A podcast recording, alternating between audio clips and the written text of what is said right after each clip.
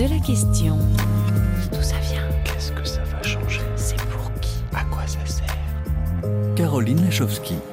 Bonjour, ravi de vous retrouver, chers amis auditrices et auditeurs, avec Thibaut Baduel à la réalisation, pour aller voir ailleurs, dans le système solaire et même au-delà, quelles sont les conditions atmosphériques, climatologiques, géologiques, environnementales des planètes qui gravitent autour de notre Soleil, voire même au-delà, autour des milliers d'exoplanètes découvertes à ce jour?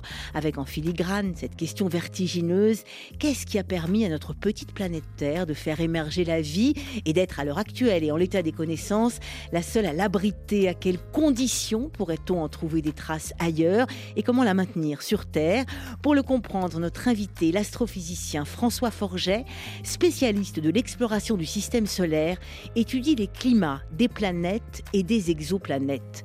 Quel temps fait-il sur Mars? Quelle est l'atmosphère de Vénus? Ce spécialiste des environnements planétaires et exoplanétaires, médaille d'argent du CNRS, est impliqué dans les plus importantes missions spatiales de la NASA et de l'ESA sur Mars, sa planète de prédilection, il nous dira pourquoi, mais aussi sur Vénus ou encore autour des lunes de Saturne ou de Neptune. Il revient tout juste d'une mission en Antarctique où il y a étudié un vent polaire qui est aussi martien. Autour de la question quel temps fait-il sur Mars? François Forget est notre invité en direct et c'est mon confrère de Ciel et Espace, Philippe Hénarejos, qui ouvre le bal des questions sidérales. Pour vous qui avez été impliqué dans des missions d'exploration d'abord de la planète Mars, puis d'autres missions d'exploration dans le système solaire, quelles sont les grandes questions en planétologie qu'il faut désormais résoudre et quelles sont les explorations à mener maintenant?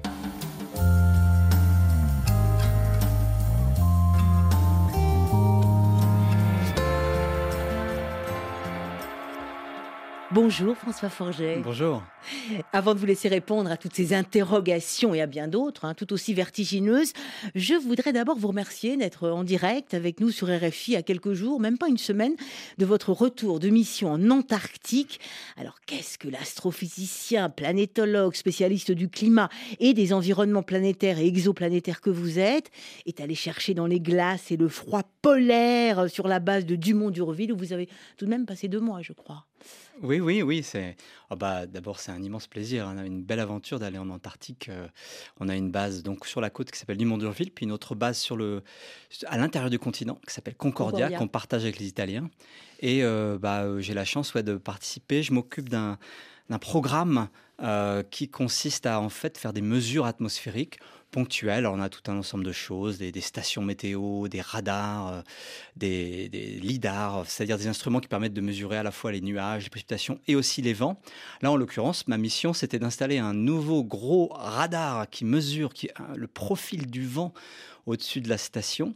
le profil du vent au-dessus de la station euh, de Concordia, de, du Mont-d'Urville, euh, en Antarctique. Tout à fait. Ouais. Oui, c'est nouveau parce qu'en fait, on a peu de mesures, évidemment. c'est pas comme en Europe ou en Afrique même, où il y a quand même pas mal de stations météo. Euh, dans chaque pays, il y a des organismes qui lancent des ballons sondes, etc. Alors on essaye de le faire, mais uniquement à Dumont-Durville. Donc en l'occurrence, pour avoir, euh, pour comprendre le fonctionnement de cette météorologie très exotique qu'on trouve en Antarctique, eh bien, on, on essaye d'avoir plus de mesures. Bon, alors, je cacherai pas qu'en pratique, quand on est sur place, la science, euh, l'objectif scientifique et la motivation, mais sur place, on est un peu avec, le, avec des, des clés anglaise, euh, des, des fers à souder, des hein, oscilloscopes. on est un peu euh, technicien, ouais.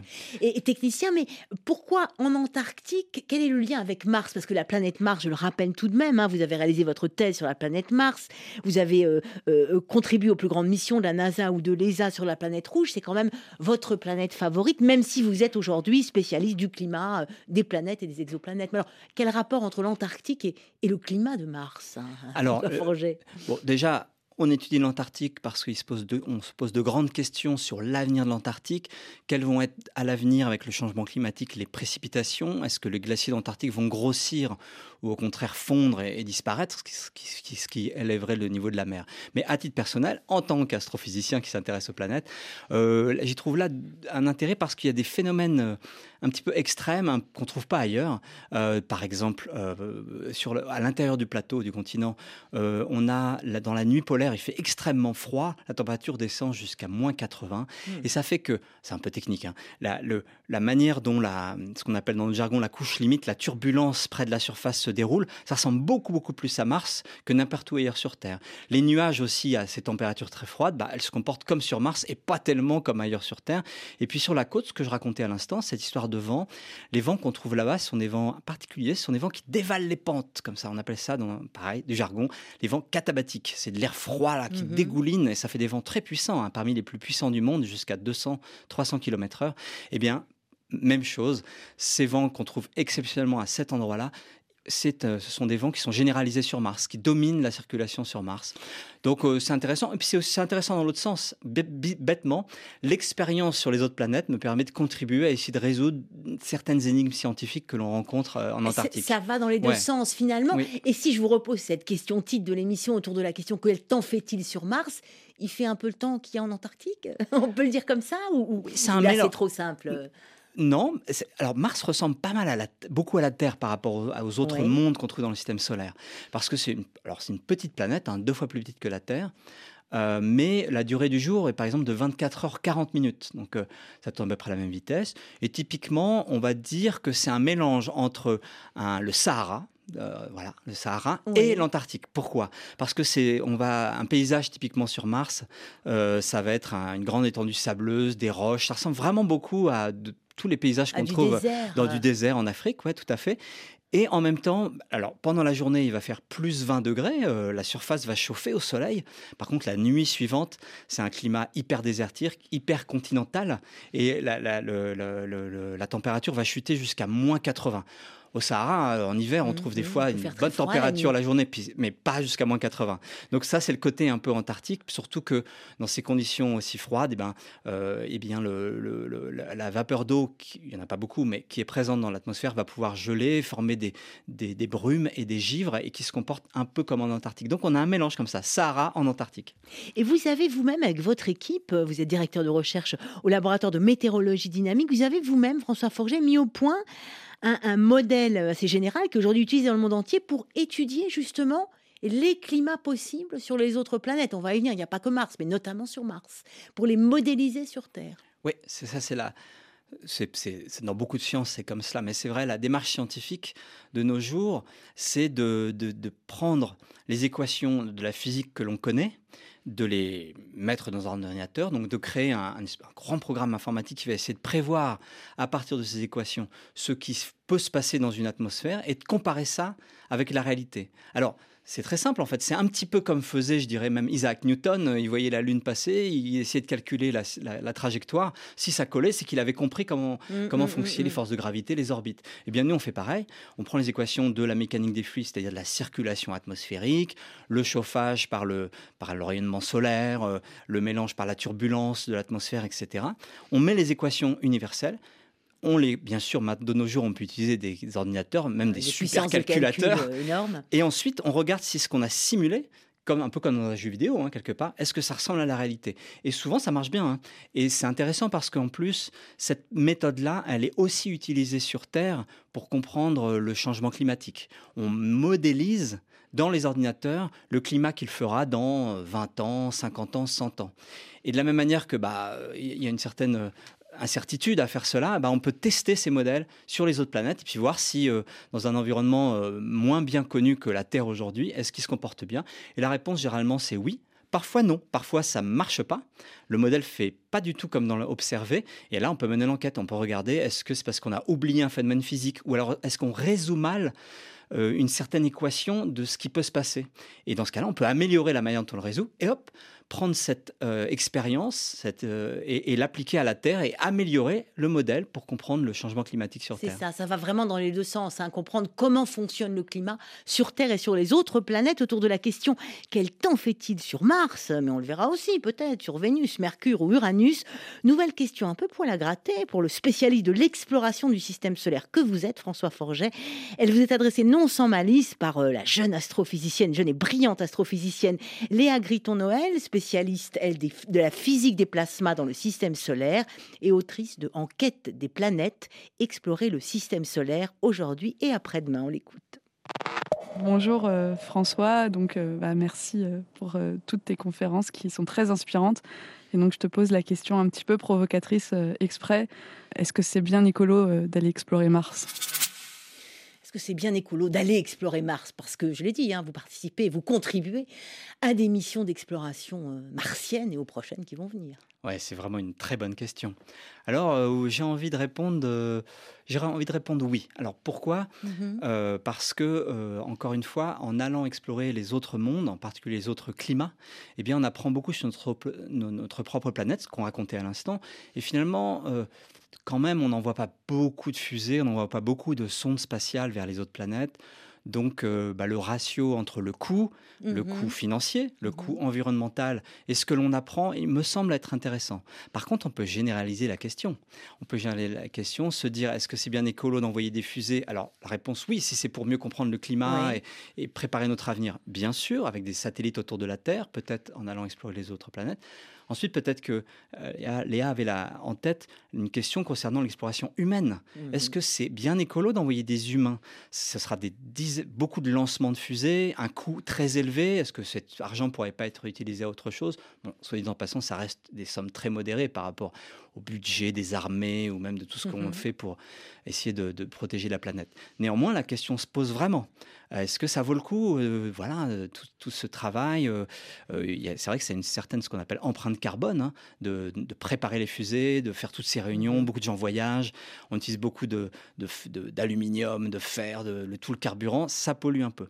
Et puis la question, on peut la continuer. Ça, envoyer des humains euh, dans l'espace, ça coûte beaucoup. Et puis ensuite, on pourrait même se dire, et les touristes Maintenant, il y a des, ça. la notion de tourisme vraiment, spatial ouais, qui, ouais. qui se développe. Donc ça, c'est encore pire. Est-ce que ça vaut le coup de, Est-ce que vraiment, on- d'imaginer que des gens prennent leurs vacances dans l'espace avec un budget, une empreinte carbone quand même importante Bon, pas si importante que ça, attention. hein. Une fusée, en termes de carburant, c'est comparable à un avion Mhm, euh, qui mhm. traverse l'Atlantique. hein. Par contre, toute la fabrication, ouais, quand même, ça, ça Donc, consomme il un petit y, a- peu y de... il y a de quoi se poser cette question-là. Et en même temps, quand on se rend compte de l'importance de comprendre euh, le climat, l'atmosphère des autres planètes pour mieux comprendre le nôtre, et pour mieux comprendre aussi la question qui est derrière le Graal de tous les astrophysiciens, c'est tout de même la question de la vie. Comment a-t-elle émergé? Pourquoi a-t-elle émergé? Pour le moment que sur Terre Pourquoi y en a-t-il pas ailleurs? Euh, C'est c'est vraiment euh, euh, une question très importante. Vous avez d'ailleurs, François Forget, rédigé la préface de cet ouvrage d'Andrew May, qui est paru aux éditions Belin, Astrobiologie à la recherche de la vie extraterrestre. C'est quand même cette question-là aussi qui est derrière euh, euh, toutes ces explorations, toutes ces questions. C'est- y a-t-il de la vie ailleurs et comment la préserver sur Terre, finalement? C'est tout à fait vrai parce que on pourrait croire que euh, travailler sur euh, la vie extraterrestre, euh, on pourrait même cari- caricaturer en disant les ovnis, les soucoupes volantes. Bon, c'est pas ce qu'on fait. hein. C'est un peu un sujet un peu tabou dans les sciences sérieuses. En fait, plus trop maintenant. Il faut reconnaître que beaucoup de nos missions scientifiques très sérieuses sont aussi motivés par euh, l'enquête sur ce sujet. Donc on va pas directement euh, essayer de trouver des extraterrestres en réalité, mais on va essayer de comprendre qu'est-ce qu'il faut euh, pour que euh, l'environnement, par exemple le destin qu'a connu la Terre, est-ce qu'il est possible ailleurs? Il faut essayer d'apprendre Mhm. à partir des planètes dans le système solaire et aussi autour des autres étoiles. Est-ce que la Terre est exceptionnelle ou pas? Est-ce que quand il y a de l'eau euh, liquide quelque part, des océans, est-ce que la vie démarre? Mhm. et ces questions-là, euh, la réponse est dans l'espace. Et c'est vrai que ça paraît un petit peu futile, mais en réalité, c'est extrêmement profond. Ah c'est oui. vrai que dès qu'on y pense un peu, je crois que ça intéresse tout le monde quand même. Sommes-nous seuls dans l'univers? C'est à la fois une vieille question très classique, mais euh, ce qui est intéressant, c'est que de nos jours, avec toutes nos missions spatiales et toutes nos explorations par télescope des exoplanètes, eh ben, l'enquête progresse. Et ça, c'est quand même motivant. L'enquête progresse sur cette question. On va y revenir cette question, évidemment, elle interroge beaucoup de nos auditeurs et auditrices, notamment sur les réseaux sociaux. Je signale aussi que vous êtes le commissaire scientifique de l'exposition permanente hein, à la Cité des sciences et de l'industrie Mission Spatiale. Donc il y a de quoi faire passer tous ces messages autour de la question quel temps fait-il sur Mars? Allez, je propose de nous abriter un peu du vent euh, polaire ou martien que vous avez étudié en Antarctique en écoutant Émilie Simon. C'est votre choix musical parce qu'elle aussi, elle est passée des glaces de l'Antarctique jusqu'à Mars sur RFI, Mars on Earth, Émilie Simon.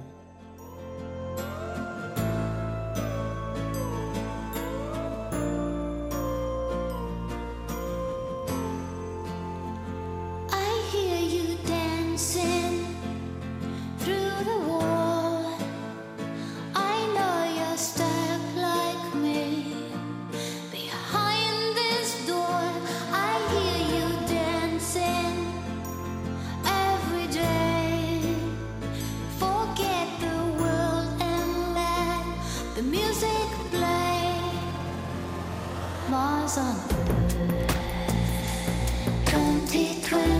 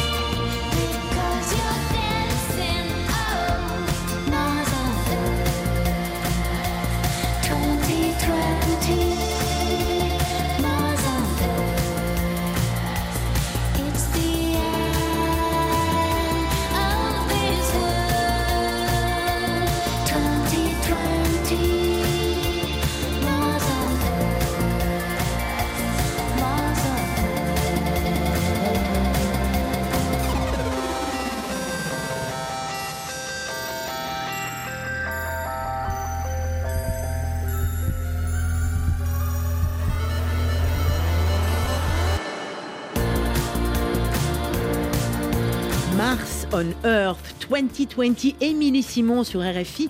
Merci pour ce choix musical aussi antarctique que martien, François Forget. Autour de la question quel temps fait-il sur Mars? Pourquoi est-ce qu'il est si important pour vous d'étudier, de comprendre le climat et l'atmosphère, non seulement de Mars, mais des autres planètes du système solaire? On viendra plus tard hein, sur les exoplanètes, c'est encore plus loin. Euh, euh, est-ce qu'ils sont toutes différentes, les atmosphères et les climats. Les, planètes, on le sait, sont toutes différentes, mais c'est cette diversité-là qui vous intéresse? Oui, le mot diversité est très important. Effectivement, on a dans le système solaire, euh, en fait, si on compte, il y a 10 atmosphères, dignes de ce nom, une dizaine d'atmosphères. Je ne vais pas faire un quiz, hein, mais euh, avec les planètes géantes, Vénus, Mars, et puis on rajoute les lunes comme Titan et Triton. Triton, eh c'est un, satellite de, un satellite de Neptune qui est que, la plupart des gens euh, ne connaissent pas ou en tout cas ne savent pas qu'il y a une atmosphère dessus. Et puis il y a Pluton aussi qui a une très belle atmosphère avec des brumes, des glaciers, c'est un, monde merveilleux. En tout cas, toutes ces atmosphères sont intéressantes euh, à plusieurs titres. Déjà, c'est du simple point de vue physique, scientifique, de la manière qu'on étudie les trous noirs ou je ne sais quoi, euh, bah, on teste notre compréhension de la physique, ce que je mentionnais tout à l'heure avec en, avec en plus cette application que j'ai aussi évoquée, qui est le fait qu'en étudiant euh, les autres atmosphères, on apprend beaucoup sur notre, notre planète, euh, la Terre. Je dis souvent, hein, c'est un, peu comme en, médecine, on étudie les mhm. autres animaux, les autres biologies pour mieux comprendre le corps humain. Alors ça marche aussi pour les planètes, c'est de la climatologie comparée, on appelle ça. Et puis, et puis la dernière motivation, on l'a déjà évoqué en fait, c'est d'essayer de comprendre euh, si le, comme l'environnement qui a permis à la vie d'apparaître sur Terre, qui est unique, hein, il n'y a aucune autre planète dans le système solaire sur, pour le, sur laquelle il y a de l'eau liquide à la surface actuellement, eh bien, est-ce que c'est rare ou exceptionnel? Donc, le sentiment qu'on a actuellement, c'est qu'en en fait, dans le système solaire, d'accord, on a 10 exemples d'atmosphère, mais c'est loin d'être suffisant. Et on est très motivé par l'étude des, des, mondes autour des autres étoiles, les exoplanètes, et donc les atmosphères éventuelles qu'il y a sur ces mondes, les exo-atmosphères, on appelle ça. Euh, pour essayer d'enrichir nos diversités, le zoo des atmosphères possibles. Et on ne sait pas du tout ce qu'on va trouver. Une autre manière de le dire, c'est que si, par exemple, on n'avait pas Vénus dans le système solaire, pour une mhm. raison quelconque, on aurait du mal à imaginer une atmosphère comme ça, Vénus. Comme celle de Vénus. Ouais, 90 fois plus épaisse que sur Terre, il fait 450 degrés à la surface. Est-ce qu'on oserait imaginer ça? Un autre exemple, c'est que j'ai mentionné tout à l'heure une lune de Saturne qui s'appelle Titan, sur lequel il y a une épaisse atmosphère d'azote. Ben, si on ne l'avait pas, on, aurait, euh, on, penserait que les lunes n'ont jamais d'épaisse atmosphère. Et on, serait complètement limité dans notre imagination. Donc il est certain qu'une des grandes révolutions à venir, ça va être en plus de ces dix atmosphères que l'on découvre actuellement, qu'on explore actuellement dans le système solaire, ça va être la caractérisation, l'exploration, entre guillemets, des d'autres atmosphères qu'on trouve à trouver ailleurs. Et ainsi, euh, euh, en particulier, mieux comprendre si la Terre est exceptionnelle ou pas. Encore une fois, c'est l'autre grande motivation de notre, exploration. Est-ce que la Terre est exceptionnelle ou pas? Vous allez aller voir du côté des atmosphères des exoplanètes qui tournent autour d'autres soleils, d'autres étoiles que la nôtre. Vous avez contribué aussi à de nombreuses explorations dans notre système solaire, notamment on y revient aux explorations martiennes pour la NASA et pour l'ESA. En septembre 2024, normalement, ça devrait être autour de la mission d'exploration MMX de l'agence spatiale japonaise de se lancer vers Mars et ces deux lunes. On y revient, voilà. Il faut étudier les lunes de Mars, Phobos et Deimos. Vous avez d'ailleurs, François, collaboré avec la planétologue Antonella Barucci de l'Observatoire de Paris sur cette mission MMX, qui est dotée, on peut le dire, cocorico d'un spectromètre français, l'instrument MIRS. Au sujet de cette mission d'exploration de Mars et de ses lunes, de ses satellites, je propose d'écouter l'éclairage d'Antonella Barucci au micro de notre reporter Sybille Bulou, car elle a aussi une question pour vous. La mission MMX est mission de l'agence spatiale japonaise et consiste d'aller dans les systèmes martiens, qui est formé de la planète Mars et des deux satellites Phobos et Deimos. Donc, le but est de se mettre en orbite autour de Phobos pendant trois ans. En même temps qu'on est en orbite autour de Phobos, on va aussi tourner autour de Mars, faire des observations de l'atmosphère martienne et on aura aussi des survols de l'autre astéroïde Deimos. Donc, le but de la mission est de prélever des échantillons du satellite Phobos et les ramener sur Terre. Avoir des échantillons de la surface de Phobos contient aussi des informations de la poussière martienne. C'est la première mission qui apportera sur Terre de la matière du système martien et aussi peut-être de la surface martienne. Moi, j'ai une question pour François. La mission MMX va apporter une grande contribution sur l'atmosphère martienne grâce à l'effet qu'il a une orbite unique équatoriale autour de Mars avec laquelle on peut observer des variations des tempêtes et suivre les variations de ces tempêtes, des poussières et des vapeurs d'eau de la surface martienne. Donc, quelle est la situation de Mars aujourd'hui et qu'est-ce que ça peut apporter cette mission à la connaissance plus dans les détails de la composition martienne avec cette variation? Que vous vous répondre, François Forget, euh, par l'intermédiaire des ondes de RFI, euh, euh, interrogé par, par Sybille Boulou à Antonella Barucci ah, C'est une bonne question. Alors, la, mission vient juste d'être reportée. C'est ça. Hein, elle va être lancée en fin 2026. c'est classique dans l'exploration spatiale. Alors, euh, pour la question particulière d'Antonella, euh, effectivement, elle a tout à fait raison. Il se trouve que la plupart des... Il y a eu pas mal de missions spatiales hein, qui ont été envoyées autour de Mars. C'est pas du tout qu'un monde inconnu maintenant. Mm-hmm on a bien observé Mars, mais il y a un peu euh, des, choses qu'on a mal observées. En particulier, elle a raison, c'est ce qu'on appelle le cycle diurne. Ce que je veux dire par là, c'est que jusqu'à présent, la plupart des missions ont, eu des orbites euh, conçues pour observer euh, d'un pôle à l'autre en passant par l'équateur.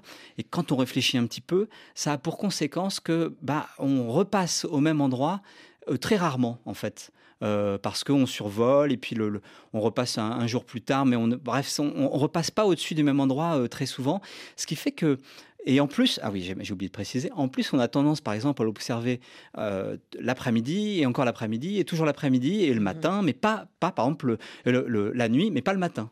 Mmh Alors, ça, c'est vraiment un problème parce que sur une planète comme Mars, je l'ai évoqué tout à l'heure, ce grand désert, le cycle jour-nuit, le cycle diurne est très marqué. Il se passe vraiment, en gros, une manière de dire, c'est que Mars le matin, euh, c'est pas la même planète que l'après-midi.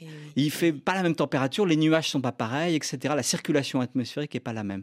il se trouve que parce qu'on doit aller explorer euh, Phobos, donc une lune qui est en orbite assez proche de la planète Mars, mais le long de l'équateur. On va se retrouver avec le long de l'équateur de la planète Mars. Il hein.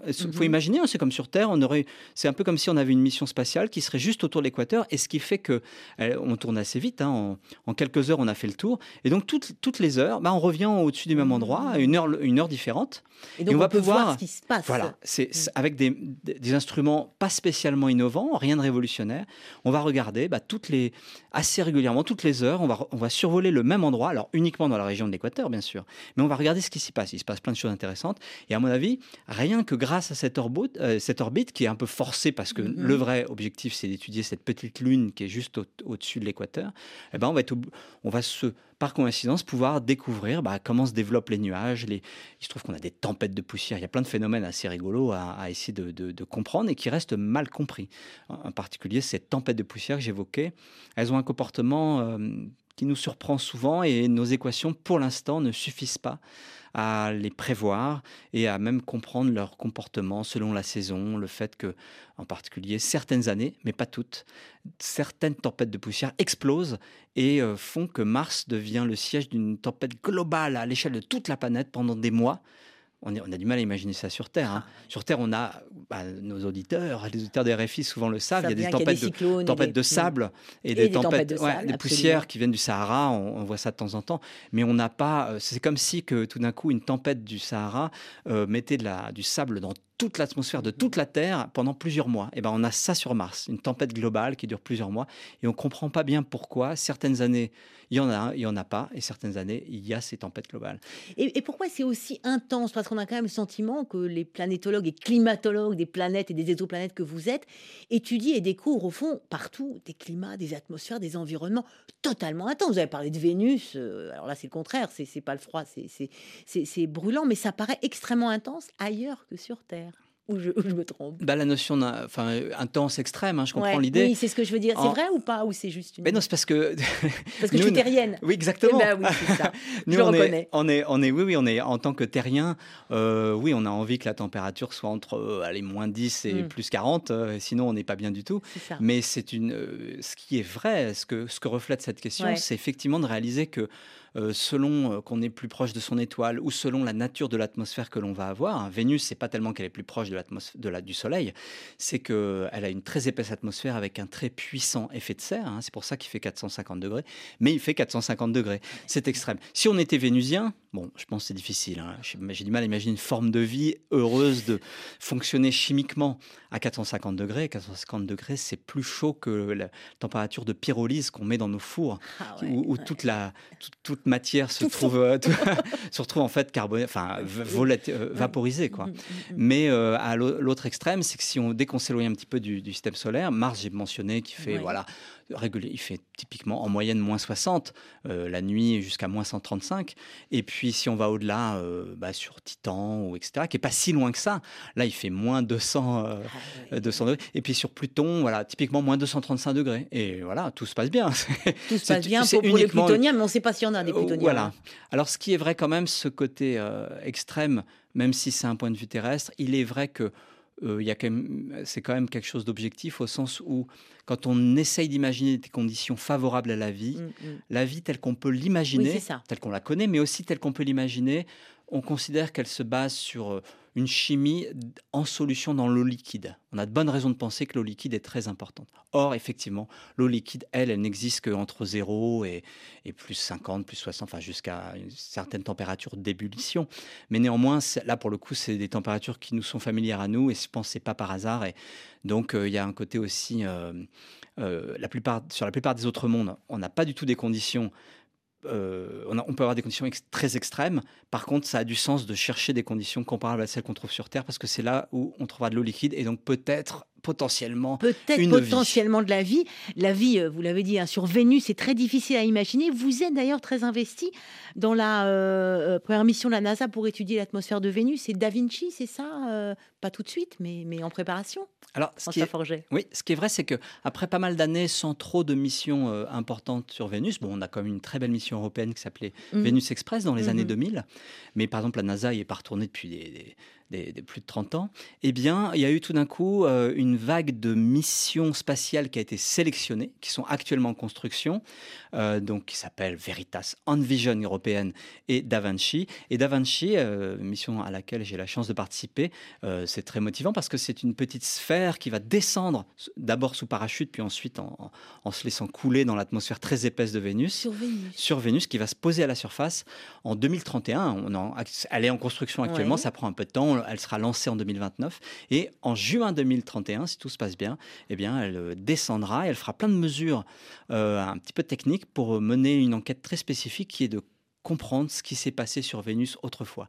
Est-ce qu'elle a toujours été la planète que l'on Mm. connaît aujourd'hui avec cette très épaisse atmosphère de dioxyde de carbone qui fait qu'il fait, comme on l'a dit, très chaud à la surface? Ou est-ce que dans un passé lointain, bien sûr, mais pas si lointain que ça, euh, au cours de sa jeunesse, par exemple, est-ce qu'elle n'est pas plutôt ressemblée à la Terre avec des océans et à la surface Et ça, c'est, ça fait rêver. On, on peut imaginer, il y a voilà, il y a 3 milliards d'années ou 2 milliards d'années, une planète Vénus avec des océans, des dauphins, des... non, j'exagère un peu, mais enfin, des- disons quelque Mais- chose qui ressemblerait beaucoup, beaucoup plus à la Terre. Alors, on, on espère avoir la réponse avec cette mission en faisant des mesures très techniques, d'isotopes, etc., pour comprendre euh, qu'est-ce qui s'est passé? Est-ce qu'à un moment donné, il y a eu une atmosphère fine avec des océans à la surface? C'est ça. Donc, encore une fois, il s'agit de comprendre le, comment dire, l'histoire de Vénus et comment Vénus est devenue ce qu'elle est. Mais aussi, c'est un retour et un renvoi sur nous et comment la Terre, en ces temps de réchauffement climatique, euh, euh, a bien intérêt à échapper au destin de Vénus, si c'était le cas. Enfin, ça va toujours dans les deux sens, François Forger. C'est vrai. C'est une bo- c'est vrai que une, une manière pour nous de comprendre ce, ce qu'est Vénus, pourquoi Vénus est comme elle est, c'est dans nos modèles, par exemple, qu'on a, évoqué tout à l'heure. Si on prend la Terre, faut pas le faire en vrai, hein, c'est difficile, mais c'est dangereux. Si on prend la Terre et qu'on l'amène vers là où est Vénus, c'est-à-dire sur une orbite un petit peu plus près du Soleil, Soleil. eh ben, on peut démontrer qu'elle se transforme en Vénus. Qu'est-ce qui se passe? Euh, bah, Il y a un peu plus de rayonnement solaire, la- Mm. les océans s'évaporent, il y a de plus en plus de vapeur d'eau. Les vapeurs d'eau est un gaz à effet de serre, ça réchauffe encore plus. Bref, à un moment donné, le climat s'emballe, la totalité des océans se vaporise et euh, s'échappe dans l'espace. Et, la Terre se transforme en Vénus. Alors, euh, ça, c'est ce quand on imagine Mhm. rapprocher la Terre de Vénus. Mais bien sûr, on s'est posé aussi la question, si on met déjà, nous, trop de gaz à effet de serre, comme le dioxyde de carbone, dans l'atmosphère terrestre, est-ce qu'on risque pas de se transformer en Vénus? Alors, on pense que non. Mais on n'en est pas encore 100% 100% Ah, sûr. Donc vous il y a, ne rassurez qu'à moitié là. oui, hein, oui, il y a, il y des, Forget, il y a hein. des travaux encore sur ce sujet-là, parce que euh, oui, si on se transforme en Vénus, c'est vraiment la fin du monde. Il ne faudrait pas que nous, humains, bêtement, parce qu'on veut rouler en voiture et euh, voilà et en avion, On déclenche la euh, fin hein. du monde. ouais. On se pose la question. Autour de la question quel temps fait-il sur Vénus et quelle atmosphère y a-t-il autour de Vénus et des autres planètes du système solaire, mais aussi au-delà? Nouvelle question pour vous, François Forget, soulevée cette fois-ci par une spécialiste des exoplanètes, Magali Deleuil, directrice adjointe de l'Institut Origine de l'Université de Marseille, qui était récemment notre invitée. Bonjour François. Que nous apporte euh, les- la recherche euh, de la vie sur Mars pour euh, notre euh, quête de la vie hors du système solaire, en fait, sur les exoplanètes? Que pouvez-vous répondre, François Excellente question. Eh bien, euh, la, la première chose, en fait, c'est, euh, j'ai évoqué tout à l'heure euh, la question qui était de, de mener l'enquête sur, sur cette interrogation. Est-ce que la vie est exceptionnelle? Euh, disons- est-ce que la Terre est exceptionnelle? Est-ce que la vie va être abondante ailleurs ou au contraire très rare? Cette question, on peut la découper en morceaux. Mhm. Par exemple, on peut se dire, est-ce qu'il y a des planètes autour des autres étoiles? À cette question, on a la réponse. C'est oui. Ça a été démontré ces dernières années, c'est la plupart des étoiles sont entourées de planètes. Grande révolution scientifique à mes yeux. Ensuite, parmi ces planètes, lesquelles vont être propices, par exemple, à euh, le fait d'être recouvertes d'eau liquide, d'océans, de rivières, euh, suffisamment longtemps pour que on ait des conditions favorables à l'émergence de la vie. Ensuite, parmi ces planètes sur lesquelles il y a de l'eau liquide, sur lesquelles la vie va démarrer. Et là, on n'en a pas la moindre idée. On ne sait pas comment on passe du non-vivant au vivant. On ne sait pas si c'est miraculeux, si la Terre a bénéficié d'une chance incroyable pour que la vie démarre, ou au contraire, dès qu'on a un peu d'eau liquide quelque part pendant quelques milliers d'années, je ne sais pas, euh, une chimie compliquée va démarrer et la vie va démarrer. On ne sait pas, on n'a pas la réponse à cette question. Et il me semble que cette grande question, euh, pour cette grande question, on a peut-être la réponse sur Mars. Parce que Mars, aujourd'hui, on l'a évoqué, c'est un désert très aride, Mhm. très froid. Mais autrefois, dans, dans- dans sa jeunesse, il y a 3, 4 milliards d'années, les planètes ont 4,5 milliards d'années. hein. Donc, dans la jeunesse de Mars, eh bien, euh, on, on a pu montrer en regardant la géologie que Mars était couverte de lacs, de rivières, peut-être même d'un océan. À une époque où sur la Terre, il y a- la vie est apparue. Donc, on, on se pose la question de savoir si la vie est apparue surArs. Et ça, c'est formidable parce qu'on peut accéder à des anciens lacs. Il y a des, on voit des, des Est-ce que la vie est apparue? Aujourd'hui, il n'y en, a- il y en a pas sur Mars. Euh, Bah, on a pas- du mal à imaginer qu'elle fonctionne parce qu'à la surface, il n'y a vraiment pas d'eau liquide possible. Et on a est-ce du qu'il mal y à en a eu imaginer. un jour? Est-ce qu'il y en a eu autrefois? Et donc, on mène euh, ce, que- Antonella, euh, euh, Magali Magali, a évoqué, c'est-à-dire on, on fait- on recherche des formes de vie sur Mars, mais pas tellement des formes de vie actuelles. Ce que l'on Mhm. cherche vraiment, c'est des traces de vie passée. Des on va- signatures de vie. Voilà, des rovers comme Curiosity, comme Perseverance, que peut-être euh, euh, nos auditeurs connaissent. Eh bien, ces rovers, ils se promènent au fond d'anciens lacs. Il y a des sédiments lacustres, on voit des strates, on voit des berges, on voit des deltas. Euh, de là où est euh, le, le rover américain Perseverance, eh bien, il y, a, il y a vraiment des sédiments. Ils les ramassent et bientôt on va les renvoyer sur Terre. C'est ce qui est prévu. On les met dans des petites boîtes de conserve, là, des, petits, des petits tubes euh, qu'on scelle soigneusement. On va les ramener sur Terre et on va regarder est-ce qu'est-ce qui s'est passé au fond de ces lacs d'eau liquide qui existaient il y a 3-4 milliards d'années sur, sur Mars? Eh bien, si on trouve rien, on saura que bah il se passe peut-être pas grand-chose. On se posera aussi la question de savoir si euh, bah, le- le- les traces de ce qui a pu se passer ont disparu avec toute cette immense durée de Bien plusieurs sûr. milliards d'années. Mais si on trouve quelque chose, là, ce qui serait incroyable, c'est de trouver un fossile, un microfossile peut-être de bactéries, mais quelque chose qui nous suggère que oui, la vie est bien apparue sur Mars à cette époque-là. Eh bien, à ce moment-là, on aurait la réponse. On saurait que bah, dès qu'il y a de l'eau liquide, Il quelque part, vie. la vie peut démarrer. Et donc, euh, Mars a peut-être la réponse à cette question. Ce serait bien, bien sûr, de trouver de la vie sur Mars, mais de, ça nous donnerait une leçon incroyable qui est que sur tous ces mondes sur lesquels peut-être un jour on va découvrir des océans, bah, la vie démarre facilement. Donc, Ils sont voilà- pour voilà, quand le- On peut les espérer quand, ces retours d'échantillons martiens? Alors officiellement, euh, bah, la première partie donc a été euh, euh, construite et en fonctionnant. C'était le fameux rover Perseverance qui Mhm. arrivait en février 2021. Absolument. Il a ramassé l'échantillon, il les prépare et on, on espérait pouvoir envoyer la mission suivante en 2028. C'est une mission euh, jointe, conjointe avec la NASA et l'Agence spatiale européenne. Donc Mhm. beaucoup de mes collègues travaillent là-dessus. Malheureusement, euh, il y a des petits soucis, donc Mhm. certainement ça va être un petit peu reporté. C'est souvent le cas, on l'a évoqué. Mais euh, allez, espérons aller un petit pari 2033, 2035. On Allez. récupérera les échantillons sur Terre et là, euh, des collègues à moi, bien plus spécialisés que moi, pourront essayer de savoir si qu'est-ce qui s'est passé au fond des lacs il y a quelques milliards d'années sur Mars? Autour de la question, y a-t-il eu de la vie sur Mars? Y en a-t-il? Pourrait-il y en avoir sur les exoplanètes? Au-delà de notre système solaire, on continue de s'interroger avec donc en filigrane cette immense question de la vie ailleurs dans l'univers, juste après avoir surfé sur Mars, bien sûr, mais en musique, avec le groupe néo-zélandais Mako Road. C'est un petit cadeau pour vous qu'on vous dédie, euh, cher François Forget, Surfing on Mars.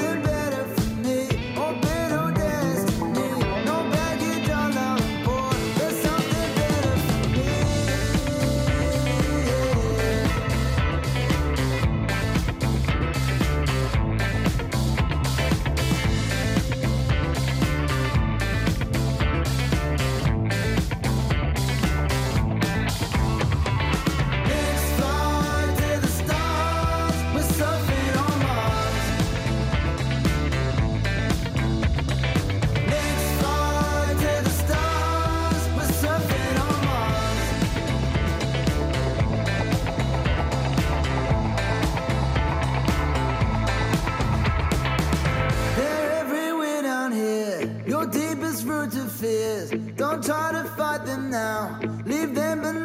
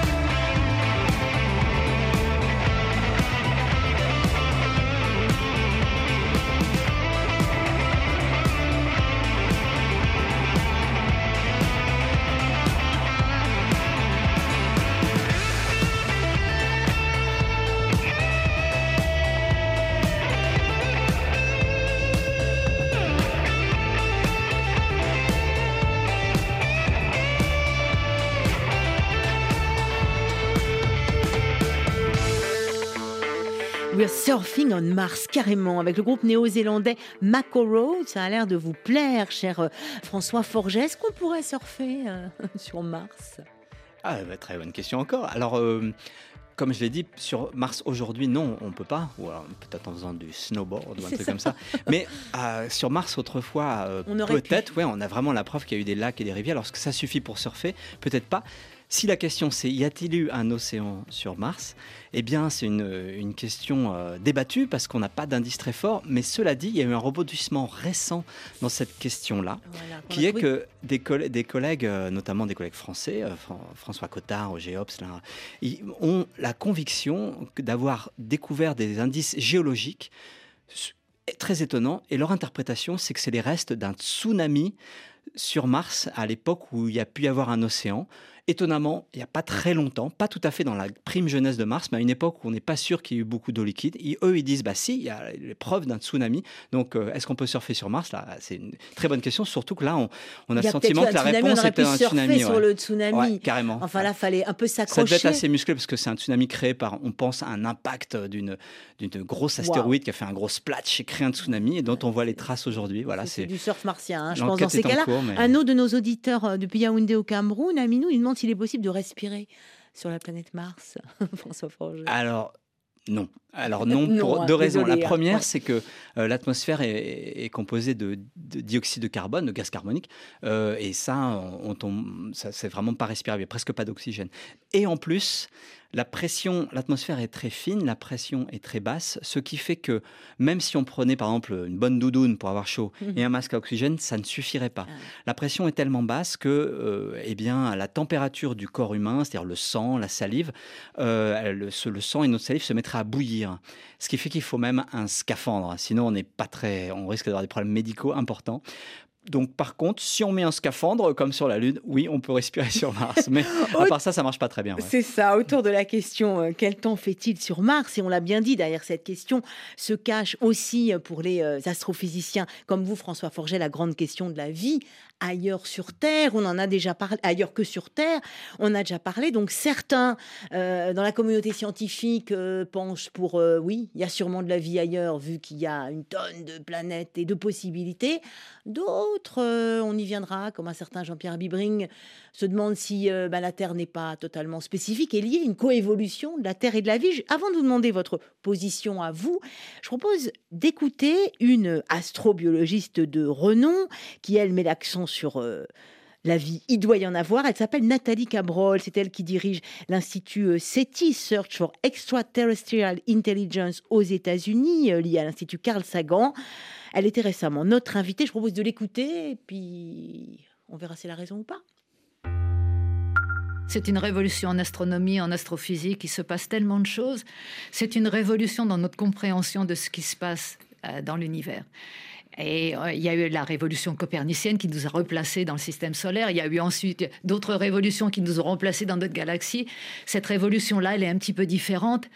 Elle nous fait comprendre ce qu'est la vie, où la chercher et quelle va être notre place dans ce que j'appelle en quelque sorte le zoo galactique Le ou le zoo zoo, galactique. ou le zoo universel? Parce que euh, il est bien évident qu'avec le nombre de planètes qu'on trouve dans des zones habitables et les, les- les- les centaines de milliards de planètes euh, que statistiquement il y a il y a vraiment très très peu de chances qu'on soit seul.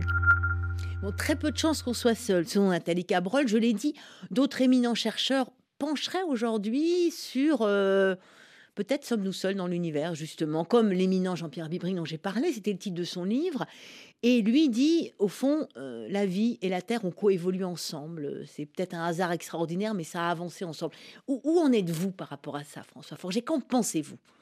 Moi, personnellement, je suis un peu entre les deux, assez proche de Jean-Pierre Bébring, au sens où je trouve que beaucoup des découvertes que l'on a fait dans mon domaine, par exemple, de recherche, qui consiste à essayer de comprendre les climats, euh, ce- qu'est-ce qu'il faut pour qu'une planète comme la Terre est- est- soit restée couverte d'océans d'eau liquide pendant des milliards d'années, ce qui a permis, euh, ce qui nous permet d'être là, eh bien, euh, on se rend compte qu'il a fallu bah, un paquet de phénomènes physiques, peut-être uniques, peut-être rares, et euh, qui, en tout cas, qui sont source d'interrogation pour moi. Donc, tout à l'heure, j'évoquais l'idée de savoir est-ce que le, est-ce que est-ce que le fait qu'on ait des planètes couvertes d'océans ou pas soit rare Est-ce que le fait que la vie démarre quand il y a de l'eau liquide ou pas soit rare ou pas C'est une question en suspens.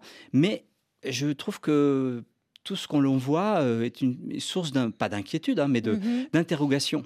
Et euh, l'idée est la suivante. Il est possible qu'en fait, euh, la Terre ait bénéficié de conditions tout à fait exceptionnelles et rares pour D'une que nous soyons là. de conditions Une succession, un nombre de... ouais, ouais. Mm. Et le grand problème, c'est que on est... euh, euh, on, on, c'est pas par hasard qu'on est sur cette planète exceptionnelle. Si la Terre est exceptionnelle, c'est pas par hasard qu'on soit dessus, parce que évidemment on est le produit de cette planète exceptionnelle. Donc ça, euh, c'est vrai que ça nous dérange en tant que chercheurs de se dire, euh, euh, ouais, la Terre serait particulière, euh, euh, elle est au centre du monde. Ce sont des erreurs qu'ont fait nos, nos Bien ancêtres, on va on dire. peut pas dire ça. On sait bien qu'on. Bah, on- si, euh, en et en, fait, même on- temps, on le dit. on peut le dire, on peut se poser la question ouais, parce ouais. que euh, si la Terre est exceptionnelle, c'est pas un hasard que l'on soit dessus.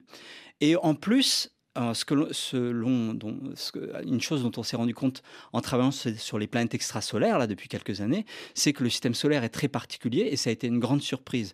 Et la leçon que je tire de cela, c'est que nous avons appris l'astrophysique, la planétologie, la climatologie, la géologie, à partir d'un monde particulier qui fonctionne parfaitement.